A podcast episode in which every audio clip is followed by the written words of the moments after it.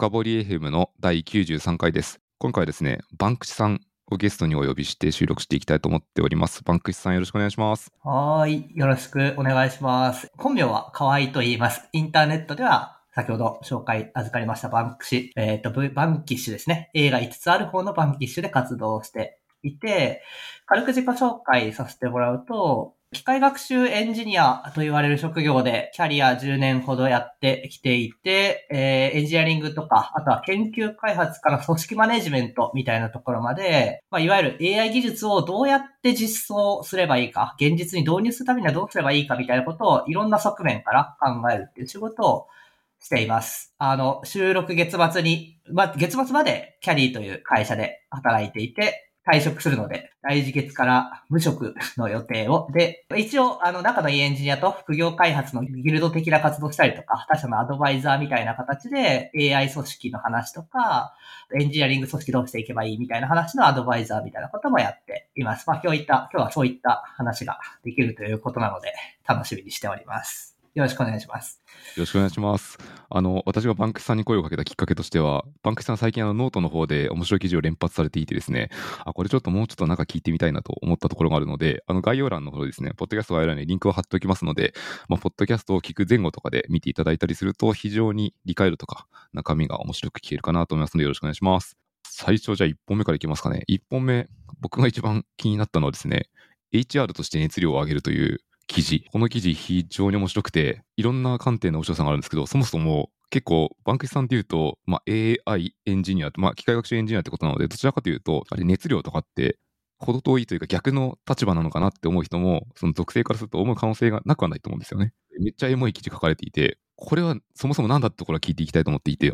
バンクシさんのおっしゃる熱量ってそもそも何ですか？そうですね。それで言うと、エンジニア組織の熱量。私は、そもそも、例えば学生時代はロボコンをやってたりとか、あとは研究室に所属してたりとか、コミュニティに所属するっていうことはすごい好きで、どちらかというと物質、研究室、コミュニティの雰囲気みたいな環境を指して、熱量が高い環境だとよく言っています。あの、まあ私を育てた環境だからみたいなのもあるんですけど、まあちょっと友情努力勝利みたいな感じになっちゃうんですけど、なんでしょうね、エンジニア組織が大きな目標を達成するために突き進む空気感とか、多様な物事を、まあ、突き進む中で受け入れていくぞっていう空気感、勇気みたいなところを指して、エンジニア組織の熱量と呼んでいたりします。なるほど。なんかジャンプっぽいですね。少しだいけ。やー、あの、最近よく会った人に意外とハートフルですねって言われます。めっちゃ面白い。めちゃくちゃ面白いじゃないですか。いや、でも、やっぱり、最後、やっぱり、こう、ハートは大事だなというか、技術とお金と、あとは、まあ、ハートみたいなところっていうのは、それぞれ大事だなと思っているので、昔から一応大事にしてます。ちょっと外に出してるのは、最近、やっぱ外に出していかないといけないなって思うことが増えたからだったりしますけど。はい。なるほど。技術とお金とハートってなんか現代のミッシーみたいな感じがしますね。そんな感じです。めちゃくちゃ同感するところがあります。ちょっとその熱量に対する解像度、リスナーの理解度を上げていきたいと思っていて、熱量が高い組織ってどういうことが起こるんですか？どういうところが起こる？まあ、まずなんか熱量がなんで重要なのかみたいなところから分解していくと、まあなんか結局、例えばけ物物質とか研究室とかコミュニティがどういうところを目指しているかと似ていて、やっぱり一番は組織の目標みたいなところを達成するために、その空気感っていうのは醸成されるなと思っていますと。まあ、例えば、目標っていうと、ベンチャーとかだと、こう、ミッションみたいなもので語られるところだし、大きな企業さんとかだと、こう事業継続とか、社会課題かもしれないなと思いますが、まあ、どちらも、こう、事業として何かしらで拡大しなければなし得ない目標であって、まあ、ある意味横ばいとかじゃなくて、右肩上がりの形を作っていく必要があるよねと。まあ、そんな中で、こう、拡大のためには、実績とか技術だとか基盤が大事だよね。で、そこからさらにブレイクダウンすると、まあ、より大きなものを作るための、いいものを作り続けるためのエンジニア組織が必要で、で、そのための、いいものを作り続けるため、前に進み続けるための当たり前がある状態っていうのを熱量が高い状態と呼んでいますと。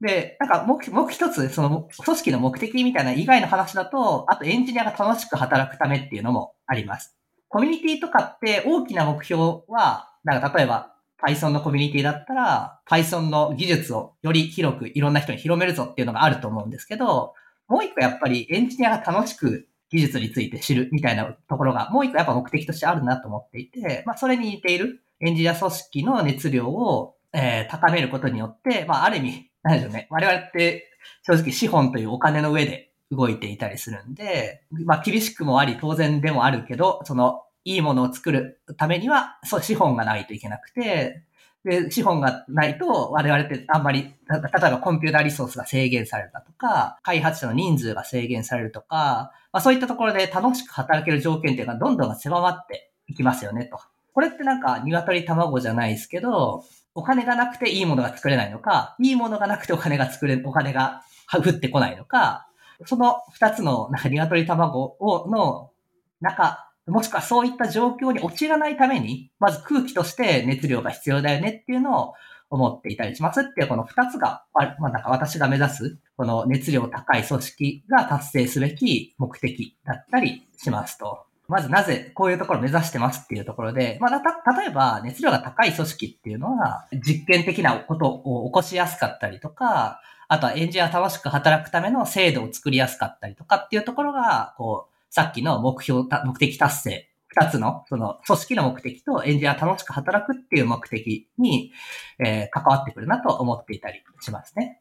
なるほど。ありがとうございます。組織に所属している以上、どうしてもこう、外、外向けの誘引というか、つまりある程度お金稼がないとしょうがないという面もありつつも、エンジニアが内から湧いてくるような内発的な気持ちを潰していくと、これはもう確かにみんな目が死んでいって、ただ淡々とやっていくと、結局組織にもいいものには返ってこないみたいなのは、すごくなんか腹落ちするところがありますね。いや、やっぱそもそも提案できないとか、その作ったけど推進されないとかっていうのはよくある。その社会人経験ある方なら誰でもやる気がなくなる要因としてあったりすると思うんですけど、まあやっぱりこれってサイクルなんですよね、と思ってます。その、ある特定の事象として何かに対して否定的なんじゃなくて、いろんな積み重ねの上で、例えば何かに対して否定的になってたりするしかないような、ずっと積み重ねてきた空気とか文化だとかっていうものがあって、結局、それ、さらにこう話を広げていくと、例えばエンジニア組織全体の話だったりとか、会社全体の課題であることの方が多いなっていうのは、やっぱりいろんな会社のアドバイザーとかやってて見てて思っていて、まあそういうところを含めて、やっぱり熱量が低いとそもそも、そのさっき言ってた、なんかやる気がなくなる現象っていうのが起きてしまう。で、私は元は、元といえば、例えばやる気がなくなる現象を前にしたときに、これってなんでなんだろうっていうのを深掘っていくと、なんか組織全体の話にこう広がっていったっていうのが、まあ、元々だったりもしますね。ああ、なるほど。エンジニアがやる気がない要因をグラフなりで原因を掘っていくと、だんだん、あれ？これ、そもそもの組織全体、会社全体の話じゃね？っていうふうになっていったってことですか？そうですね。そこが一番、あの、原点だったりはします。この熱量の話の。なるほど。これもしあの言える範囲で構わないですけど、そのアドバイザーなりでいろんな会社を見られている中で、あれ、こういう傾向が出ていて、例えばなんだ、まずエンジニアがやる気ないっていう状態が出てたとして、その次ってスコープがあってチームとか組織っていう形で、個からだんだん広がっていくと思うんですけど、チームとか組織単位だとどういう状態が起こってるのが典型的なパターンなんですか？エンジニアにやる気がないっていうのは、よくあるのは、やっぱり新しいことが試せなかったりとか、今あるその制度だとか、あの、仕組み例えば開発の方、手法だったりとかっていうのを崩せないみたいなところだと思っていて、で、それを少しチームに広げると、えっと、そこに新しいことに対して実験的なことをやるための時間がなかったりとか、人がない。時間がない。人がない。うん。だったりしますと。で、その人とか時間をどうやって作るのっていうと、あの、実はそのチームの中では時間がない人がないと思っているだけで、会社の問題だったりしますと。その会社としてどこに投資するんですか？例えば、開発が遅れた時にも許容できますか？だったりとか、あとはそこに対して少しお金を使うかも、実験的なことに対してお金を使うかもしれないけど、それをどれだけ許容できますかっていうところに、なんかどんどんこう会社の話になっていったりして、実はなんか自分が目先、いや、この負債をどうやっても解消したいんだけど、なんかできないんだよな。なんかいろいろこう言ったりはして提案はするんだけど、なんかできないんだよなっていうのを深掘っていくと、実は会社がそこに対してあんまり目を向けてなかったりとか、温度感が高まっていないような状態だったりする。っていうのはよくある話だと思いますね。これなんか死ぬほど同感するところがあってですね、共感するところがあって、あの、及川拓也さんとたまに、たまにとかまあ定期的に一緒に仕事することが多いんですけど、例えば何かこうメンバーから、いや、稼働がなくてできないんです、時間がなくてできないんですって声を聞いたときに、いや、それってただ単に優先度が低いだけなので、そこにリソース投資してないだけですよねっていう、優先度がないっていう、低いっていう決定を誰かがしてるんですっていうだけという話で、根っこは一緒だなと思って今聞いてました。いやー、まさに決定がこう連なって自分、ある意味エンジニアのところには降ってきているような状態っていうのがまあ基本的な会社の構造なので、そこはやっぱり上に行けば行くほどっていう、なんかある意味影響範囲が大きくなる、大きいところに、で何かしらの決定が行われてるってのはしっかり見ていくべきだなとは思いますね。これもうちょっとだけ聞いてみたいところがあって、さっきはチームとか組織であられることとして、あのバンクシさんノートの記事の中で、スタンスのない否定とか、無関心が増え出すみたいなことをおっしゃっていて、これもよくあるパターンってことですか？そうですね。やっぱり何か実験的なことをやっているところに対して、実験的なことをやるっていうのが当たり前じゃない空気が醸成されていると、なんで、うちのチームはこの開発をやってるのに、他のチームはなんか実験的なところに投資してるんだろうみたいな疑問がやっぱり湧いてしまうと思うんですよね。それはもうしょうがないことだろうなと思っていて、それを許容してでもやるよって誰が言うのってなった時に、それはやっぱりなんか技術組織を広く見ている人たちになってくるよねっていうのは思ったりしますし、無関心はそうですね。やっぱり組織の規模が大きくなってきたりとか、あとは熱量がないっていうのは、えっ、ー、と、もう一つ、なんか熱量が高いところって実験的っていうワードをさっきから何回か使ってるんですけど、うん、何度も使われてますね。うん、はい。もう一個あって、例えば、なんか面白いことに対して、より積極的になれるかどうかも、またもう一つ、えー、一つポイントだなと思っていて、研究室とかコミュニティとかって、なんか例えば誰かが面白いハードウェアを持ってきたときとか、面白いこう、誰も触ったことないようなものを持ってきたり、ソフトウェアを共有してくれたりっていう時に、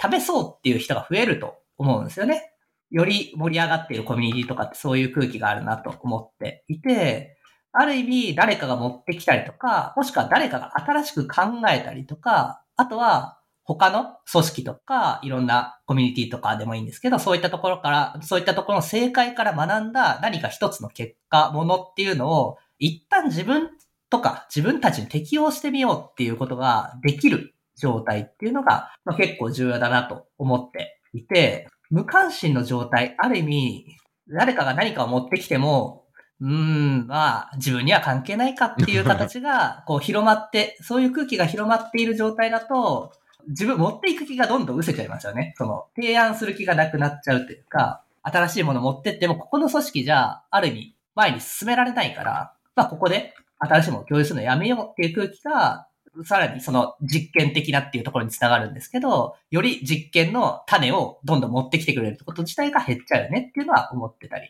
しますね。なので、結構関心がある。ある意味人が誰かが一緒にやってくれるっていうのが、ある意味人と一緒に働いていくのが組織なので重要だよねって思っていたりします。ありがとうございます。ちょっとここに関してめっちゃ大事な話で、もう一個だけノートの記事に書いてあったキーワードがもう一個あって、今こう熱量がこれ持ってきたら人に伝わる瞬間をまさにお話しされたと思うんですけど、なんか熱量の特性として熱量は伝播するって書かれてるんですよ。ブログの記事の中に。この伝播するって具体的にもうちょっと聞いてもいいですか？いや、やっぱりね、伝播するなって思います。その熱量が高い組織。私前職が M3 という会社なんですけど、例えば、もともと熱量が低い組織からやってきた人が、こう、周りの空気に当てられて熱量が高くなっていく瞬間っていうのをすごい見ていますと。例えば、こう、なんでしょうね。みんながある、さっきの誰かが持ってきたものを自分たちに適応してみようっていうのをすごい積極的にやる、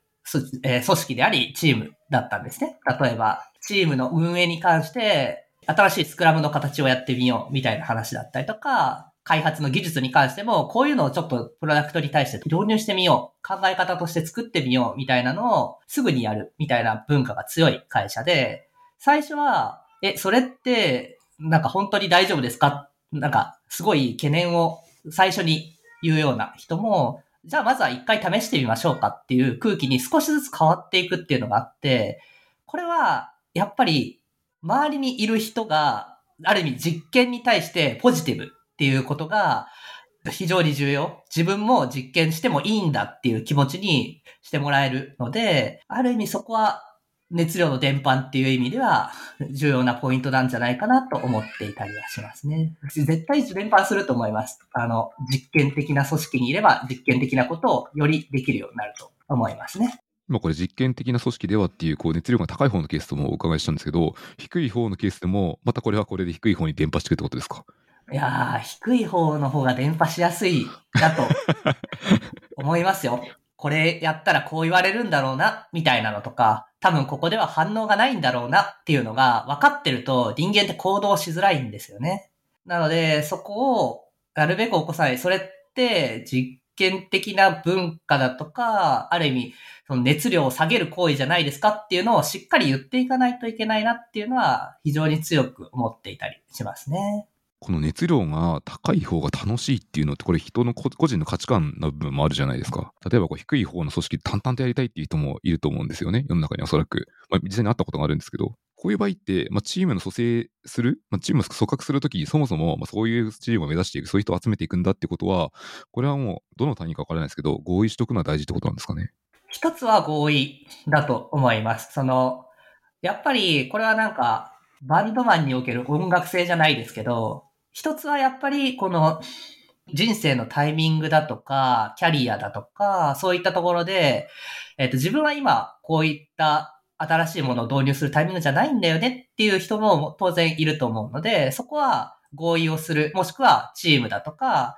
組織として、どこまで共有するんだっけっていうのを決めておくっていうのは一つ重要だなと思っていますと。で、一方で、停滞していいことって、実は会社で働いてる限りあんまりないんですよね。その、一番最初に組織として成長していかないとっていう話があったと思っていて、で、それをどんどん落とし込んでいくと、例えば自分たちの開発組織に投資してくれないだとか、あとは開発投資って意味以外でも、今淡々とやっている作業自体を、これってなくしてもいいんじゃないってなったりするんですよね。それを重要だっていうことを言っていくためには、会社のが大きくなっていくことに合わせて、ある意味スケールする、その淡々とやっていること自体をスケールするみたいなこと、作業が必要。で、それをやりたいんだけど、お金全然くれないし、いや、やれって言われてるけど、なんか、それに対して人が足りないし、っていうのが、いつか絶対に訪れるっていうのは、もう会社っていう、ある意味、資本の中で動いている以上、しょうがないと思うので、そこだけは合意するときに理解してもらうっていうのは必要だよなとは思っていたりします。そのいつかは絶対にこの、なんでしょうね、淡々とやっている作業だとか、開発スタイル、えー、今の状態を保ち続けるっていうのは多分できなくなるよっていうのは、どこかで言わないといけないよなとは思ったりしますね。うん、ありがとうございます。なんか個人的にはもう熱量の高い組織の方で働きたいなとしか全く思わないんですけど、あの、あえてちょっと今聞いてみました。この辺ってどう思うんだろうなっていうところをあえて言語化して聞いたっていう感じですね。ちょっと思うところとしては、まあ、そもそもそのまず後者の方に関しては、会社って基本的に変わっていかないと、まあ、周りがめちゃくちゃ成長してるので、死んでしまうんですよね。あの、がえる状態になって、ビジネスが死んじゃって、結局その組織なくなっちゃうんで意味がないので、結果自分たちはこう熱量を高めて実験的なことを繰り返多分実験ってことことがまさにここに関連してくる企業だと思うんですけど、実験をして変化をしていかないと生き残れないっていうのは一個ありますよね。とすると熱量が高い組織とかチームとか個人をなるべく集めたいな作り、そういう組織作りたいなってみんな思うと思うんですけど、これってどうやってきます？これが一番難しい。これが一番難しいです。いやこれをもうなんかずっと考えていたりしますね。多分、なんか個人と、あと組織、開発組織、いわゆる組織マネジメントの文脈それぞれある気がしていて、個人としては、まあ結局誰かがやるしかないんですよねっていう、あの、例えば誰かが温度をとって整理したりとか、言語に落とし込むっていうことを、ある意味、しかも、なんでしょうね、開発のある意味、決まりきった形じゃなくて、いわゆる抽象度が少し高いようなお話になると、例えば、社内から他の人から批判とかっていう話とかも一定やっぱりあるかもしれないけど、まあそれってもう、さっき途中でおっしゃられたみたいに、人によってみたいなところがあるものなので、100%絶対っていうものが作れない世界の中で進める仕事っていうのが、まあ、誰かがやんないといけないっていうのがあるなっていうのが、まあ、個人のとして話はあるなと思っていて、まあなんか組織マネジメントする人、CTO とか VPOE とか、まあそれこそ人事だったりって偉大な貢献者だなと最近は思っていたりするんですけど、まあなんか誰かがやるしかない中で、誰がやるのってなった時に、まああなたでしょっていうのが私の最近の考え方だったりします。あの、もちろんさっきの人生のタイミングとか、あとはキャリアとかは結構影響あったりする？その技術者としてやっていくのか、少し広げ、話を、この熱量、組織みたいな話広げるのかっていうのはかなり個人に依存するし、ある意味社内で求められてるからやるのと、社外からそれが価値あるって思われるかっていうのも全然違うと思うので、結構相談というか、自分の意思決定について、いろいろな人に意見を聞くっていうのは大事だなと思いますが、まあ、基本は一番それを課題に思っているあなたがやるべきじゃないっていうのは思っていたりしますね、個人に関しては。ありがとうございます。こちら個人サイドですね。そうですね。組織サイドはどうですか？組織サイドの方がちょっと難しいんですけど、ノートの中に開発組織の熱量を上げる方法は3つあると思ってますっていう書きましたと。プレイヤーとして広くリーダーシップを取るところと、マネージャーとして全体の熱をコントロールするっていうところと、あとは人を入れる、変えるっていうところ。で、私が一番効果あるなと思うのは、やっぱり最後、人を入れる、変えるっていうところだったりします。その、さっき言っていた音楽性が合う、合わないに応じて、例えば組織の中で移動を作り出すみたいなところもそうだし、新しい人、その熱量が高い人を入れて、さっき熱量が伝播するって話をしたんですけど、この人が実験的に進めてるんだったら、もしかしたら自分も似たような方法で今までちょっとできてなかった例えばさっき言った負債解消だとか、新しい技術の導入だとかっていうところもちょっとやってみようかなっていう気持ちになる人っていうのは絶対に増えると思うので、熱量っていうのを高い人入れるっていうのが一番効くと、基本的には思っていますと。で、その上で、まあ、プレイヤーマネージャーみたいな形で何するかっていうのはちょっと、これはなかなかいろいろあると思うんですけど、プレイヤーとしては、私は、まあなんか実験的にやるを当たり前にするっていうのを熱量を上げる意味で非常に重要だと思っていて、例えば何でしょうね、新しいことでもいいですし、えっ、ー、と、少し技術的負債とか、なんか、えっ、ー、と、マイナスのことをプラスにするみたいな話もいいんですけど、まあ、やってみましょうみたいなことを小さなことから増やすっていうのは非常に重要だなと思っています。あとは、何でしょうね、もっと細かく言うと、例えば、ミーティングのあり方ちょっと変えてみましょうとか、日々のあの、チャットの回数ちょっと変えてみませんか？なんか最近雑談が増えて減ってますよね？みたいなところから、まあやってみませんかっていうのを増やすっていうところと、あとはやっぱり振り返りしましょう。それに対して放り出さないで、あと最後まで振り返りまでやりきりましょうみたいなところをやっていくと、ある意味実験的な文化っていうのはあの、形成していけると思ってます。プレイヤーとしてやっていく中でも。なので、まあ本当に小さなことから、熱量ってなんか火のイメージだと思うんですけど、火ってなんか小さいところから少しずつ大きくなっていくようなものなので、それを育てる意味で、まあやってみましょう。ちょっと振り返りしましょうっていうのを繰り返し言うっていうのが、まあプレイヤーとしてできる小さいこと、あの数少ないことだろうなと思ったりします。で、マネージャーは逆に言うと着火剤みたいなの使えるんですよね。その、組織の制度を変えるだとか、あとは本当に方法論をまるっと変える、その技術を変えるだとか、開発の運用体制を変えるみたいなところをまるっとできるので、それをやるっていうのが、まあマネージャーの全体の熱をコントロールするって意味合いになると思うんですけど、マネージャーは気をつけないといけないのは、ある意味着火剤だと思ってたら超火剤になっちゃったみたいな話が あると思っていて、やっぱりこう、この組織改変で熱量が実は上がると思ったけど下がっちゃったみたいなところを防ぐためにも、例えば慎重にその人だとか、あとは他の成功事例、他者の話を聞くみたいなところとかから、やっぱ学び続けるしかないよねっていうのが、まあ、ざっくり熱量を上げる3つの方法かなと思ったりしています。なるほど。ありがとうございます。なんかプレイヤーとマネージャーのところって、その結構学び続ける学習ってキーワードですね。あの、プレイヤーの方だったとしても、ちょっとした振り返りを始めてみるって、これってまどの単位であれも組織学習を進めることだと思いますし、マネージャーの方も何かの施策、何かを変化するとしても、着火剤になるように、日々の経験、自分の施策、いろんなものから学び続けて繰り返していかないと、下手すると消し続けることになっちゃうので。それがなかなか自分が着火してるのか消化してるのかっていうのが、ある意味定量的な指標から分かりにくいのが、まあ、熱量の難しいところだなっていうのは、かなり思っていたりしますね。なるほど。これなんか多分聞いてるリスナーの方で、あれ？これっていわゆるモチベーションサーベイみたいなやつなんじゃないのと思う方いらっしゃるかもするんですけど、この辺ってどうなんですか？モチベーションサーベイ、ある意味こう内包、熱量に内包してる。熱量ってかなり広いところを私は指していると思っていて、ちょっとバンクスさんが考えてるうちに僕が思ったこと、今喋りながら聞いていて思ったこととしては、熱量が高い状態ってうまくいくと実験が繰り返されたりとか、新しいことにチャレンジするっていうのが起きて、しかもそれが伝播していくような環境だと思うんですけど、人によっては別にそれやらなくてもいいけど、モチベーションはそれなりですっていうような状態もあるかもしれないので、なんかこう、どっちかがトゥルーでどっちかがフォールスとか結構ありそうだなっていうふうには思いましたね。あそうですね。熱量っていうワードを使っているのは、そのあたりにあると思ってます。その、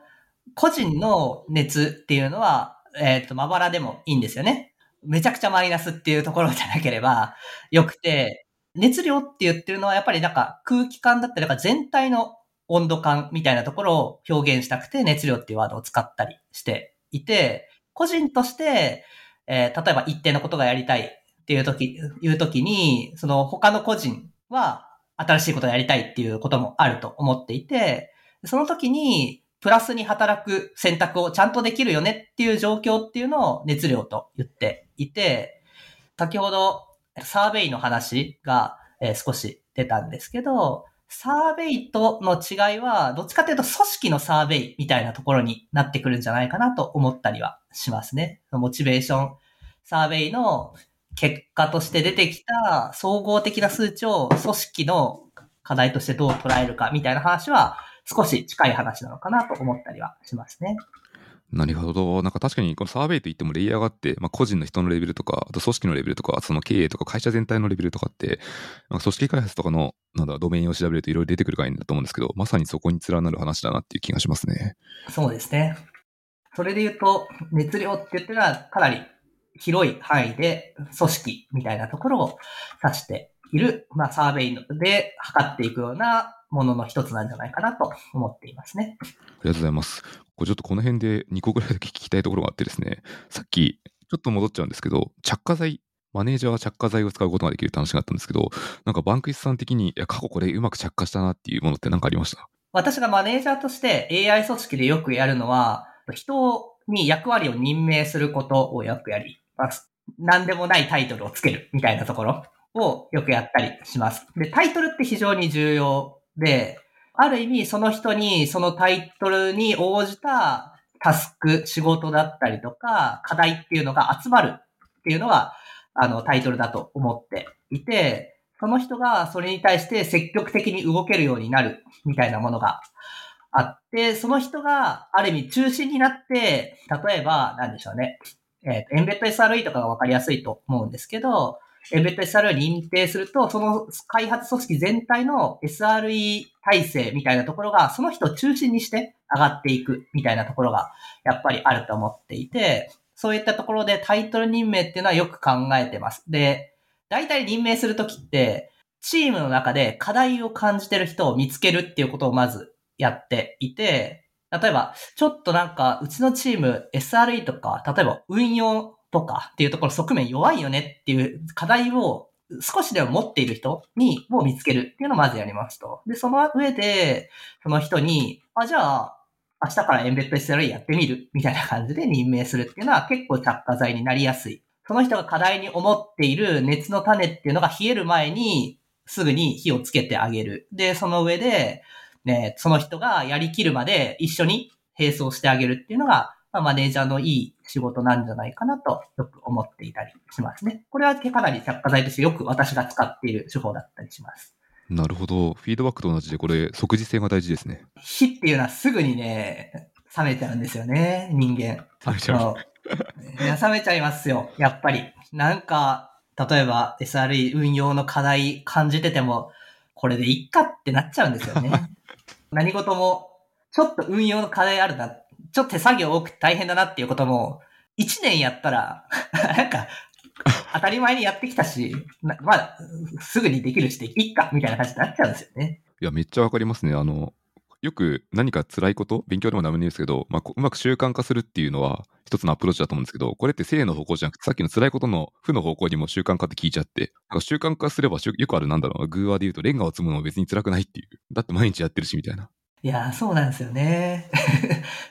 レンガを積んでいくことっていうのが辛いことだっていう意識を持っている時点で、やっぱりこう、じゃあ、なんかレンガ積むのどうやったら自動化できるんだっけ？みたいなのを一緒に考えてあげるっていうのが、着火の、着火剤の仕事みたいな感じだったりするなと思ったりしますね。いや、これちょっとマネジメント的にもう一個聞いてみたい。その、レンガが辛いから改善しようかなって誰か個人が思うタイミングがあるわけじゃないですか。これをどう見つけて拾うんですか？いや、もうこれはもうひたすら話すしかないですよ。と思ってます。マネージャーってコミュニケーションの仕事だなっていうのは非常に、まあよく言われている話だと思うんですけど、まあ、まさにワンオンワンでもいいですし、チームの振り返り、えー、KPT みたいなところに出てっていうところだったりとか、あとは、細かなところで言うと、社内の、そのコミュニスラックだとか、おはえー、会話のコミュニケーションの中から、もしかしたらこの人この課題持ってるかもなっていうのをしっかり見つけていくっていうのはもう常にやり続けるしかやっぱりないなとは思いますね。めちゃくちゃわかります。なんかあの、過去のリモートじゃない時代って、なんか management by walking around ってこうぐるぐる歩き回って、ちょっとした兆候とかを見つけるっていうのがあったと思うんですけど、現代だと Slack のチャンネルを歩き回るっていうのがまさにそれだなと思っていて。ええー、結構種が溢れてるんですよね。いや、なんか課題に持ってるんだってやればって言えるシーンは Slack の中は本当に多いので、本当にそういう仕事をよくしています、私も。まさにうまいマネージャーってこれやってると思っていて、なんかこう課題感とかもやったことをちょっと書いておくと、まあ、その場で言うなり、もしくは DM でも構わないんですけど、あれこそやってみたらどうとか、やってみるみたいな感じで話を振ってくれるマネージャーもいるんですよね。こういう人はうまいなと思いますね。よく見てんねみたいな。うんうん。でもそれがある意味、その人が本質的に、例えば考えていることっていうのが、会社組織全体の熱量っていうところまで考えているかどうかは、まあさておき、そういう人がいるっていうこと自体が、やっぱり開発組織の熱量高い状態なんだよなと思ったりもしますね。いや、日々のメンテナンス超大事ですね、これ。大変ですね。いや、支えてくれてます、本当にメンテナーによって。いや、わかるないや、そうなんですよね。すみません、こう時間が結構来てるので、はい、あのさっきあの僕2つ質問があるって言ったうちのもう1個がですね、人を入れると変えるっていうところの点なんですけど、これって多分人を入れる変えるってところもレイヤーがあると思っていて、例えばチーム内であれば、マネージャーの裁量である程度採用とか移動とかはあれって考えられると思うんですけど、どんどんさっき言った通り根っこを掘っていくと、最後の意思決定の要因ってもともとの創業者だったり経営だったりするわけじゃないですか。カルチャーを作ってるのってある程度。するとなんか、あれもどうしようもないなって思う瞬間も世の中にはあると思うんですよね。はいはいはいはい。この時ってどう考えてみんな振る舞うもんなんですかね？ああ、これを1年ほど私も悩み続けていまして、それ、これが一番難しい課題だと思っています。一つ、本当に簡単に解決するのであれば、ある意味自分が離れるっていうのも解決策だなと思ったりします。やっぱり音楽性みたいな話だと思っていて、目指す方向とか、目指す方向に対するやり方が違うと、やっぱりしんどかったりとかっていうところがあると思うので、そこでやり続けなくても、より良い場所っていうのは必ずある。ので、そこから離れるっていうのは一つ選択肢だと思いますと。もう一方は、自分では変えられない時にどうするかっていうと、やっぱり他の人に変えてもらうみたいな、ちょっと回りくどいですけど、他の人をうまく使うっていうのが、まあ唯一の解決策だなっていうのは、直近いろんな人と話していて思ったりします。結構なんでしょうね。例えば、エンジニアの、いわゆるツイッターでバズるような話だと、何もやってないコンサルが突然会社に来て、自分たちがずっと言い続けたことは変えられなかったのに、そのコンサルが言ったことで会社がガラッと変わったみたいなことって、やっぱり現実あると思っていて、でもこれってすごく重要だと思ったりしてますと。私もアドバイザー業とかをやっているんですけど、